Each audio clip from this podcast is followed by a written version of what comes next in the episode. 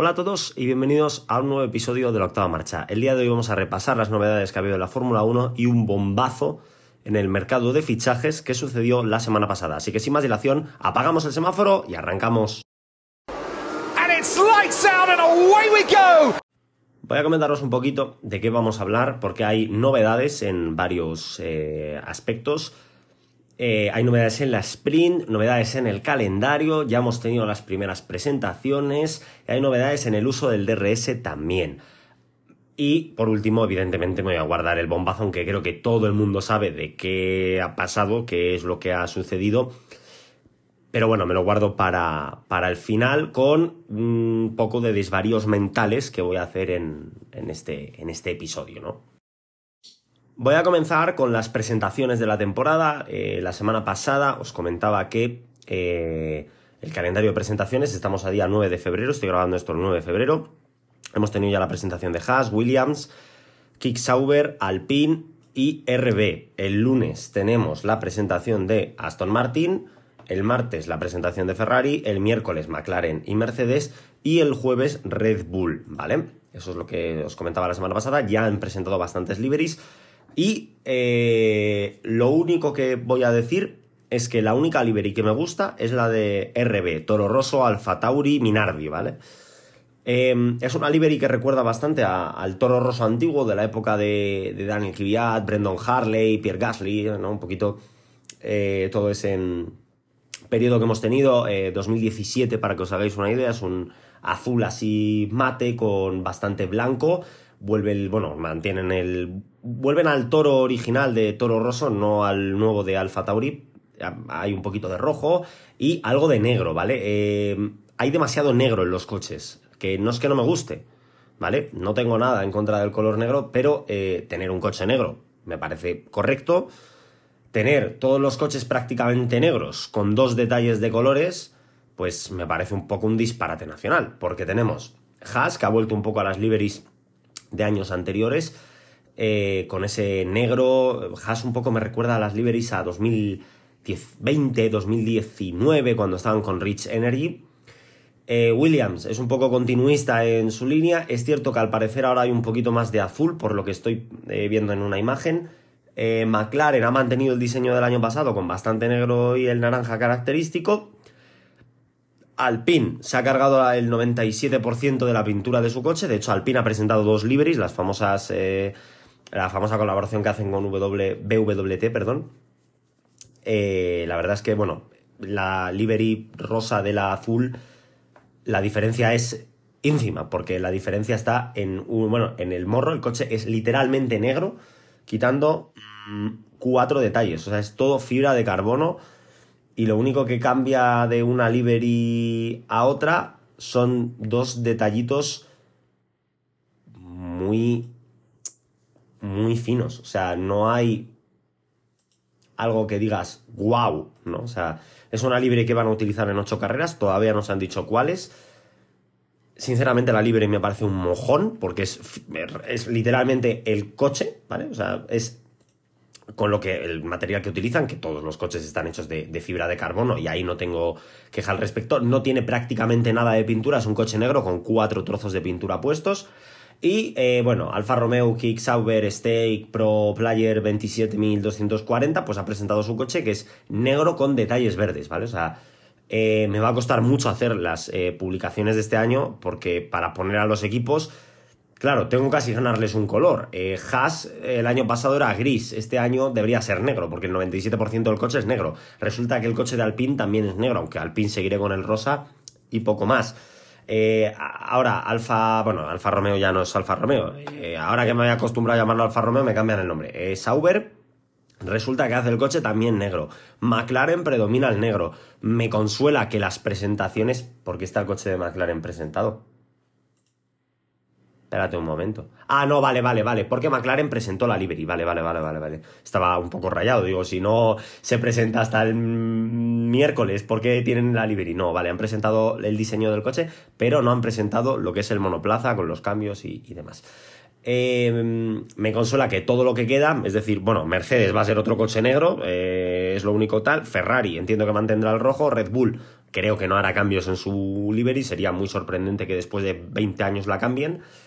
Y eh, Aston Martin quiero entender que va a seguir con el verde característico de Aston Martin. No lo sé, igual ya este año hay que mirar la clasificación de la izquierda porque lo que ves en la pantalla son coches iguales pilotando y batallando entre sí, ¿no? es un poco triste que esa reducción de peso lleva a los equipos a, hacerlo tan, tan extremista, ¿no? Eh, que apenas tienen color, ¿no?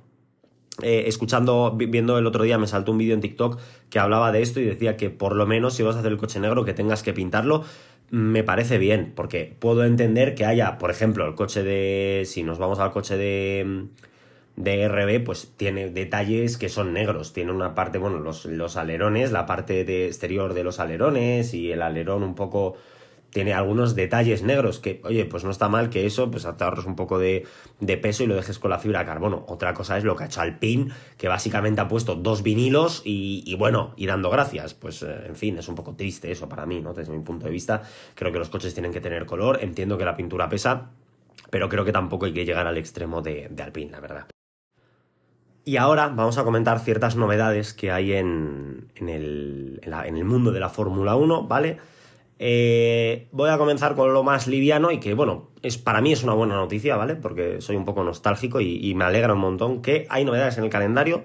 A partir de 2025, Australia vuelve a ser el Season Opener. Aplauso a Liberty Media, de verdad, gracias Liberty Media por hacer esto posible, porque eh, no es que me estuviera volviendo loco con el Season Opener en Bahrein, tampoco me parece un disparate, pero eh, me quitas el Season Opener de Australia, me quitas el Season Finale de Brasil, se me queda la temporada un poco coja, ¿vale? De, ambos pies. Brasil ya resulta que ni siquiera es la segunda carrera por la cola, ahora es la quinta o la sexta, eh, me estresa eso bastante, así que bueno, por lo menos eh, Australia vuelve a abrir el calendario. Es cierto que no vamos a tener el mítico Australia, Malasia, China, Bahrein, España eh, Australia, eh, eh, España, Mónaco, Canadá, Europa, Gran Bretaña, Alemania, Hungría, Bélgica, Italia, Singapur, Japón, Corea del Norte, India, Corea del Sur, perdón, Corea del Norte, pocos circuitos alberga de Fórmula 1.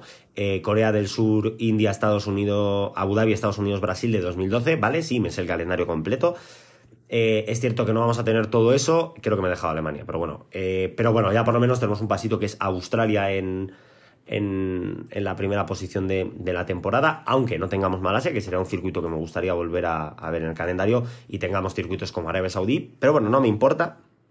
Buena noticia por ese aspecto. Y a partir de aquí yo soy un catastrofista de mierda y todo son malas noticias, ¿vale?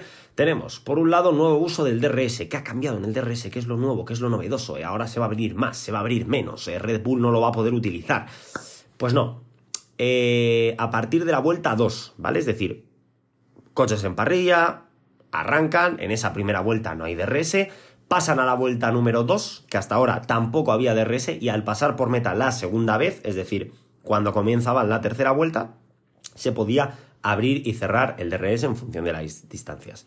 En clasificación no cambia nada, evidentemente. Ahora en carrera es salida de parado, dan la primera vuelta y a partir de la vuelta 2, DRS a tope, eh, DRS para todo el mundo. Y eh, también cambié con el tema de las relanzadas, evidentemente en banderas rojas y en safety car, ¿vale? En safety car teníamos la misma norma, es decir, se quitaba el coche de seguridad y tres vueltas después se abría el DRS, es decir, cuando comenzaba la tercera vuelta de carrera y ahora es en la segunda. Eh, tema de Virtual Safety Car no cambia nada porque con los Virtual Safety Car, una vez acabar el Virtual Safety Car, se puede utilizar el DRS, ya que las distancias aproximadamente siguen siendo las mismas, ¿vale? Solo tienen que reducir el ritmo, no tienen que agruparse, etcétera, etcétera, etcétera. ¿Qué opino yo de esto? Bazofia. Eh, porque pongas el DRS antes no vas a solucionar nada.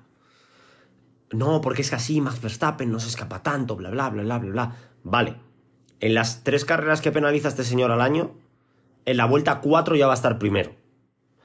Porque recordemos que una de las grandes ventajas que tiene el Red Bull con respecto a sus competidores es el DRS. Es decir, en vez de nerfearles, les estamos ayudando a que vayan todavía más rápido, a que mm, si por algún casual les toca salir desde atrás, les cueste menos remontar.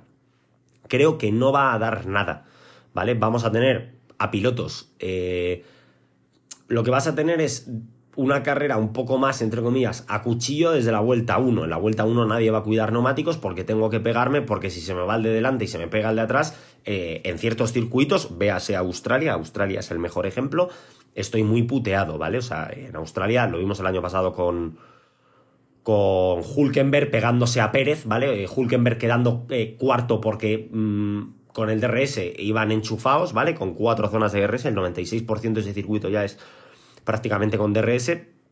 Entonces, en ese tipo de circuitos, es cierto que en otros, como Mónaco, da igual que pongas el DRS desde la salida casi. Eh, hombre, desde la salida no, porque igual es hasta peligroso, ¿no? Pero entendedme, ¿no? O sea, en Mónaco podríamos habilitar el DRS en todas las vueltas, que no pasaría absolutamente nada, porque Mónaco sigue siendo Mónaco, pero en circuitos, pues como digo, eh, Brasil, por ejemplo, va a haber un cambio notorio, eh, Austria también tiene bastante efecto del DRS, la recta de Kemmel de Bélgica, mejor no hablemos de la recta de Kemmel de Bélgica.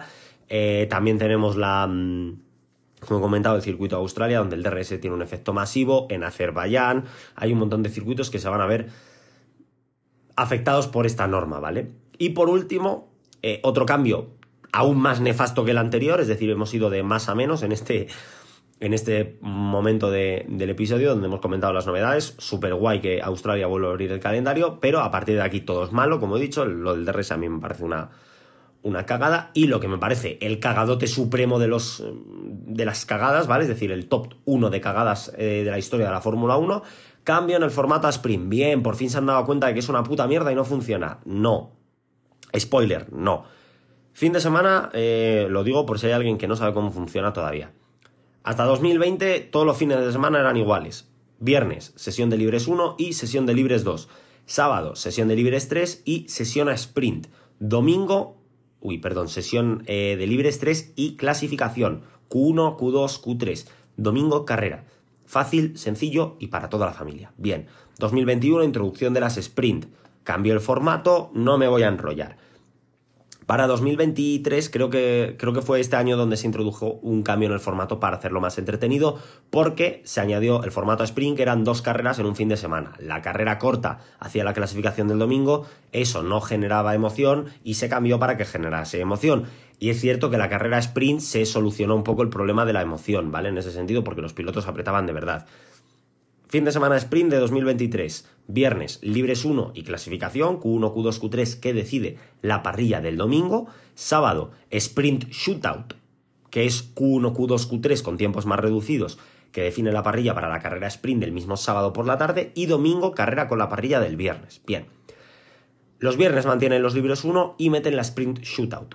Hasta aquí todo perfecto, maravilloso y fantástico. Has acertado. De hecho, los viernes yo ya ni me los voy a ver, ¿vale? Porque este año creo que no me he visto ninguna sprint shootout en, en vivo y en directo porque siempre me las perdía. Pues este año me solucionan esa papeleta y los viernes no tengo que estar pendiente de la Fórmula 1. Es broma, intentaré estarlo, pero a veces me surgen imprevistos y no puedo. Sábado. Carrera sprint y quali. Q1, Q2, Q3 que decide la parrilla del domingo, ¿eh? Cuidado, importante esto con un... Fijaos lo que os digo, yo creo que con un pequeño, con una mínima, una mínima tuerca, o sea, creo que no van a solucionar nunca el problema de las sprint, ¿vale? Porque el problema sigue siendo el formato y necesito una remodelación de, arriba abajo, pero, ¿vale? Pero dentro de lo malo, ¿vale? Dentro de lo malo, eh, creo que si cambias el orden de las sesiones del sábado, lo haces más interesante, es decir, primero la quali y luego la sprint. Porque si primero pones la sprint, que otorga 8 puntos al ganador, y luego pones la clasificación de la carrera que va a otorgar 26 puntos, los pilotos van a dejar de arriesgar. Vale, es cierto que si tienes un pinchazo y te vas para atrás, no pasa nada. Vale, has perdido los puntos del, del sábado y ya está. Eh, accidentes fuertes, accidentes que cuesten reparación y que no tengas margen, porque no creo que la sprint la vayan a poner a las 8 de la mañana hora del circuito y la quali a las 12 de la noche, ¿vale? Para compensar y decir, bueno, por lo menos tengo 16 horas o 15 horas para arreglar el coche. Habrá una diferencia de unas 2 horas, 2 horas y media, ¿vale? 3 horas, la diferencia que sea, que es poca. Es cierto que si rompes el alerón, pues a lo mejor te retiras de la sprint y no pasa nada. Eh, si te pegas un toñazo heavy, pues mm, vas a tener un problema porque no vas a poder tomar parte en la clasificación del, de la carrera del domingo, que es lo importante, lo que realmente importa, que creo que a la FIA se le está olvidando esto, se están centrándose en las sprint y en solucionar el formato, que me parece bien, pero se están olvidando de que lo que realmente importa es la carrera del domingo. Eh, vas a salir el 20, vas a salir el 19, vas a tener una mala quali y lo que va a hacer es que en la sprint vayan todos a Marrategui total el que salga en la pole eh, apretará un poco para distanciarse del resto, menos Verstappen, ¿vale? Verstappen llegará, le adelantará con su DRS en la vuelta 1 y, todo, y todo bien, y Verstappen ganará por 200 segundos y ya está, ¿no?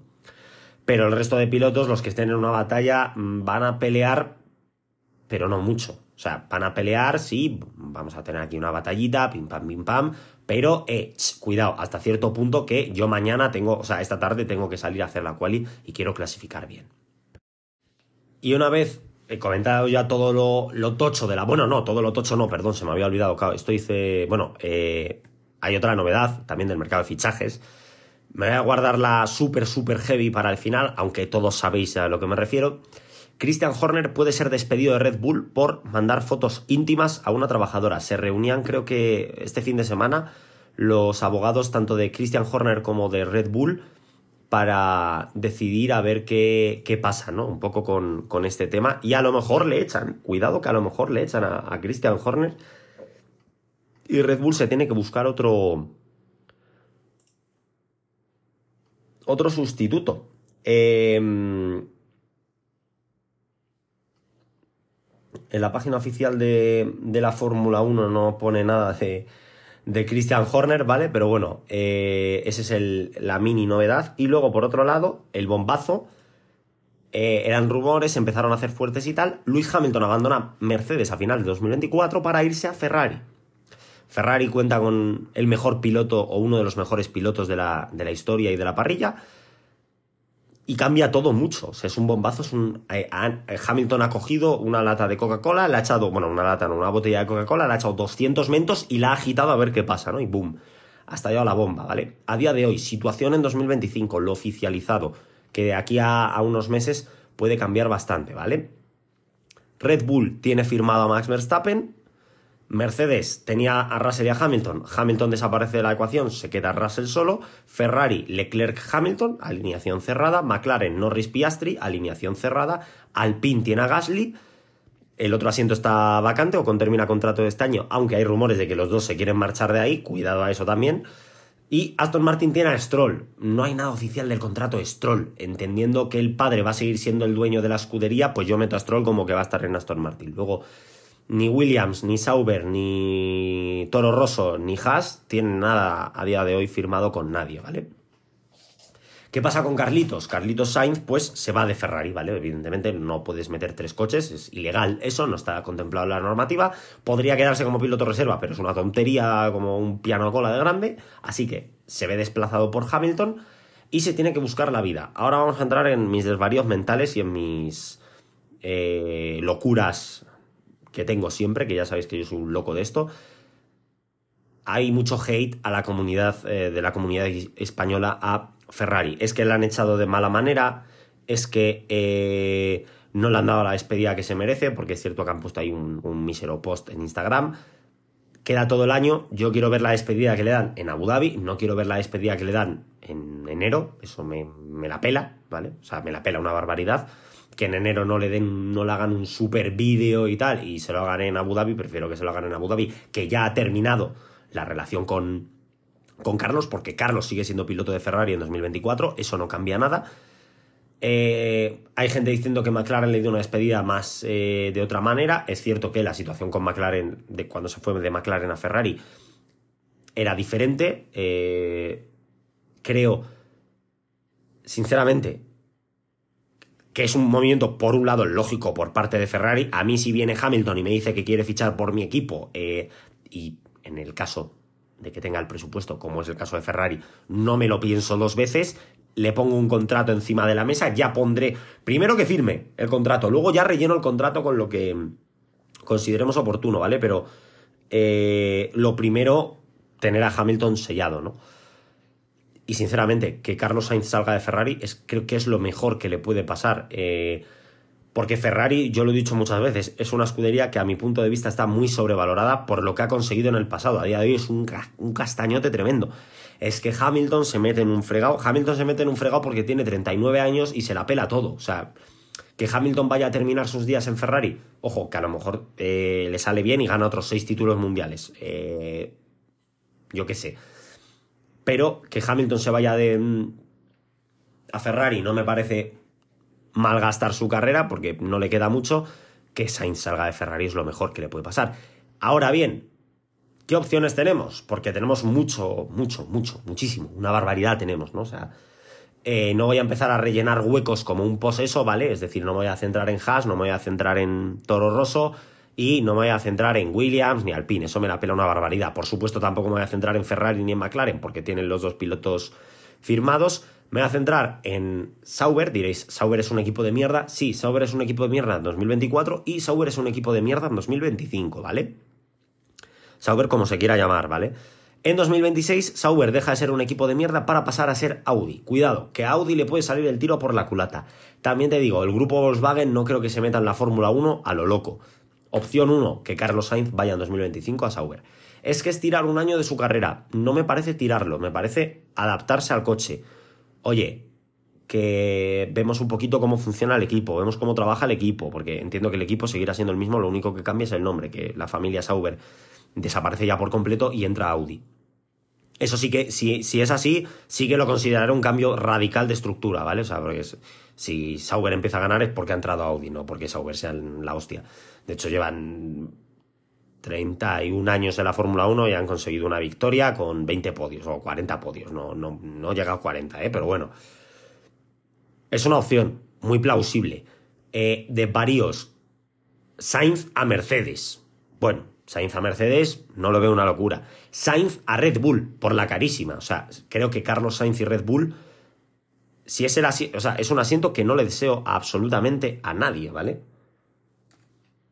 No creo que Red Bull vaya a querer fichar a Carlos Sainz y Carlos Sainz ir así a qué? A farmear podios, a, acumular podios ahí, pa, pa, pa, pa, pa, 15, 20 podios una temporada, pa, pa, pa, 15, 20, sí, dos, tres victorias por año.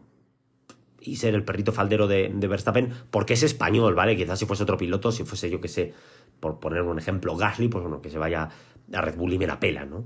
Eh, eso es una opción. Opciones, ¿vale? Ya empiezo yo con mis desvaríos y con mis pajas mentales. Alonso a Mercedes. ¿Es disparatado? Bastante. ¿Es posible? Hasta cierto punto. No me sorprendería que Alonso viese un cambio con Mercedes y se fuese a Mercedes, que es una escudería que está más asentada que Aston Martin. Es cierto que Alonso está muy ilusionado con el proyecto de Aston Martin. Mercedes es una estructura más sólida. ¿Es que el túnel del viento? Bueno, sí. Ya sabemos que también en la cúpula del españolismo periodístico, se dicen siempre mucho, se infla mucho toda la esfera de, los pilotos españoles, y este año Ferrari va a tener un cochazo, y este año McLaren Honda va a ser la hostia, y este año Alpine va a ganar todas las carreras, y este año Aston Martin, y este año tal. Que oye, que si se quiere quedar en Aston Martin, no lo voy a criticar, quizá Mercedes, Alonso llama a Mercedes y Mercedes le dice, oye chato, no, que podría ser perfectamente, opción ya por seguir tirándonos triples. Bueno, no es tan triple que Ocon vaya a Mercedes. Ocon es piloto de la academia, bueno, sí es piloto de la academia Mercedes. Es cierto que está en Alpine, se quiere ir de Alpine, hay un sitio en Mercedes. No sería una locura que Esteban Ocon acabase en Mercedes. Pilotos que pueden acabar en Mercedes, varios y diversos. Puede acabar Albon, aunque Williams ya ha atado un poquito a Albon y ya ha dicho que bueno, que lo que de Albon se vayan olvidando. Hulkenberg, un piloto alemán en la escudería alemana, podría ser otra, otra opción. Creo que Magnussen no está a la altura de ir. Hay gente que está poniendo a Ricciardo. Eh, yo aquí suelto una bomba, no tiene ningún tipo de base, ni ningún tipo de fundamento y además ningún tipo de sentido, ¿vale? A Max Verstappen se le va la flapa en verano, manda a tomar por culo a Red Bull y se va a Mercedes con Russell. Locurote. Llega a Mercedes y ficha a Max Verstappen. Sitio en Red Bull. ¿A quién quiero yo en Red Bull? Al nano. Se va a Verstappen. ahí sí que quiero yo al nano en Red Bull. En ese supuesto, ahí quiero yo a Fernando Alonso en Red Bull. El primero. Soy el primero que quiere que Alonso vaya a Red Bull en esa situación. Que vaya a pasar, ni de puta coña, ¿vale? O sea, esto es un triple que yo cojo, tiro el triple. Si pasa, lo oísteis primero aquí. Está publicado el 9 de febrero de 2024. Luego no me vengáis llorando con que acerté. Cuidado. Por cierto, hablando de acertar, ¿eh? ahora que hablo de acertar y de predicciones, tengo que hacerlas y no me queda mucho tiempo, vale. Eh, voy a apuntármelo por aquí, las predicciones de 2024, aunque claro, no las voy a hacer hasta que no lleguen los test, correcto. Claro, ya sé dónde van las predicciones de, 2024. soy un poco tolili, pero no viene de más apuntar las cosas. Eh, opciones reales que tenemos. Lo de Ocon a Mercedes no me sorprendería en absoluto. Carlos a Mercedes me cuesta verlo, porque es cierto que me cuesta verlo. Podría ser, podría darse que Carlos fuese a Mercedes. Lo veo muy difícil, ¿vale? No me, no me digáis por qué, es una corazonada que tengo yo y eh, corazonada realista, ¿vale? No corazonada de que Verstappen se va a Haas a ver si gana un mundial con Haas, ¿vale? Eh, opciones que tenemos un poco, pues Alonso está en el aire. Creo que Alonso ahora no se va a atar los pies ni las manos con Aston Martin, creo, ¿vale? Creo que es un buen momento para que Alonso esté un poco... Eh, que sea conservador con su contrato y que no firme a lo loco. Creo que Alonso no va a hacerlo, ¿vale? O sea, me refiero, si firma con Aston Martin es porque tiene fe o porque ya ha llamado a otras puertas y le han dicho que no. Eh, mucha gente se estará preguntando que me olvido de Checo Pérez. A Checo Pérez no lo incluyo en la ecuación. Checo Pérez se puede ir a cualquiera de los otros equipos que quedan en la parrilla. Podría volver a Aston Martin, podría irse a Williams, podría irse a Sauber, podría irse a Haas, menos a Alfa Tauri y Toro Rosso.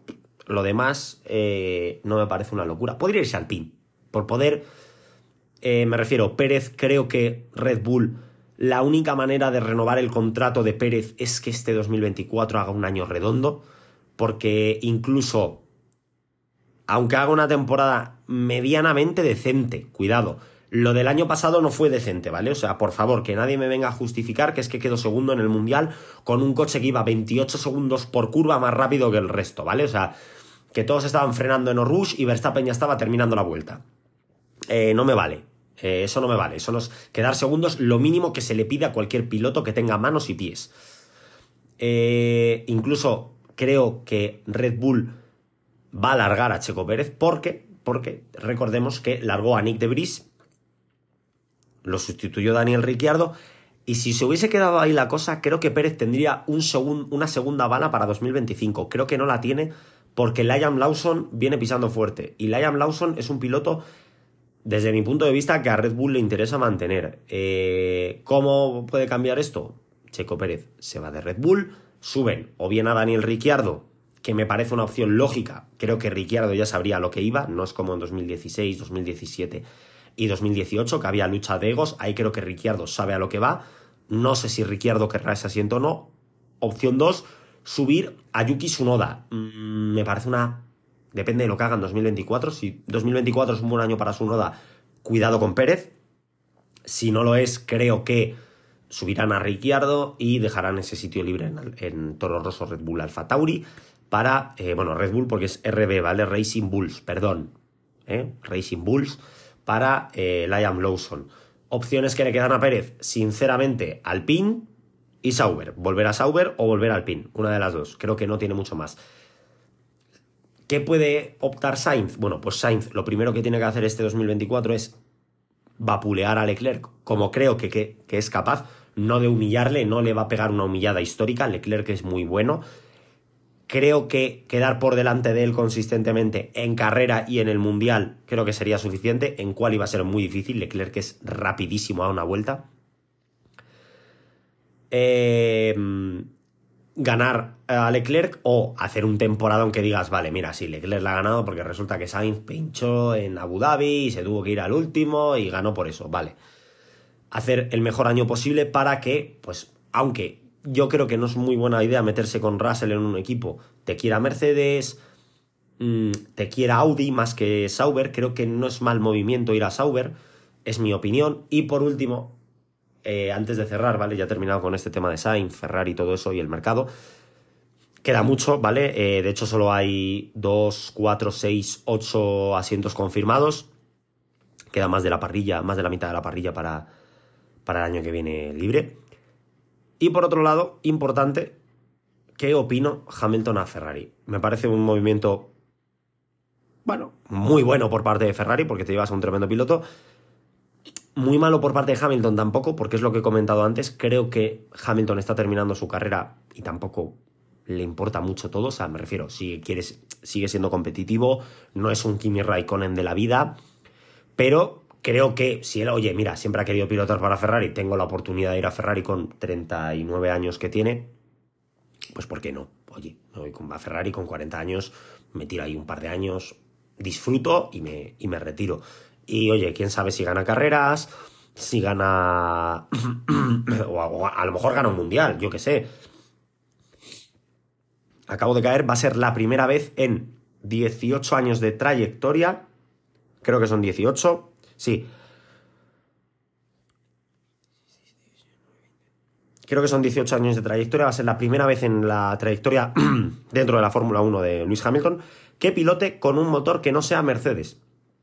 De 2007 a 2012 estuvo en McLaren, que llevaba motor Mercedes, y desde 2013 ha estado en Mercedes, que evidentemente lleva motor Mercedes, ¿vale? O sea, por si os lo estabais preguntando, os aclaro la duda.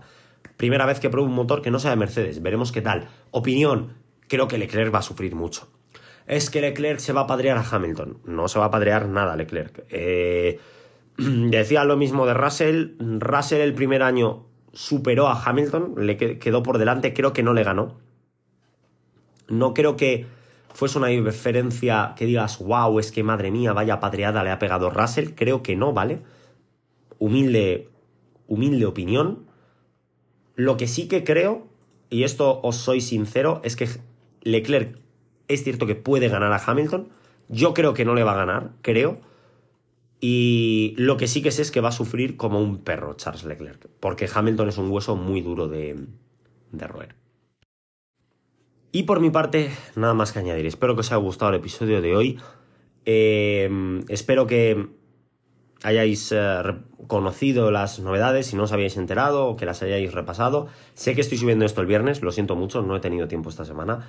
Eh, de hecho, estoy subiendo esto de chiripa, porque no tendría que estar subiéndolo hoy, por desgracia, pero bueno, lo estoy subiendo hoy, que es lo que cuenta. Intentaré el lunes hablar de, alguna cosita, así un poco diferente, no estar analizando todo el rato la, la novedad de, Fórmula 1, que si el Pado, que si tal, que si el Season y todo eso. Eso ya creo que vamos a ir dejándolo a un lado. Vamos a. Tengo bastantes episodios eh, importantes que hacer, así que vamos a empezar a, ir metiendo esos episodios hasta que llegue la nueva temporada, que cada vez queda menos. De hecho, creo recordar, si no me fallan los cálculos. Si no me fallan los cálculos, que los test efectivamente son del 21 al 23 de febrero, o sea, la semana que viene, no, la siguiente. Tic-tac. Esto arranca ya, señoras y señores. Nos vemos en la próxima. Nos vemos la semana que viene en un nuevo episodio. Hasta la próxima. Awesome, mate. Scenario 12. Scenario 12. Holy mac and cheese balls.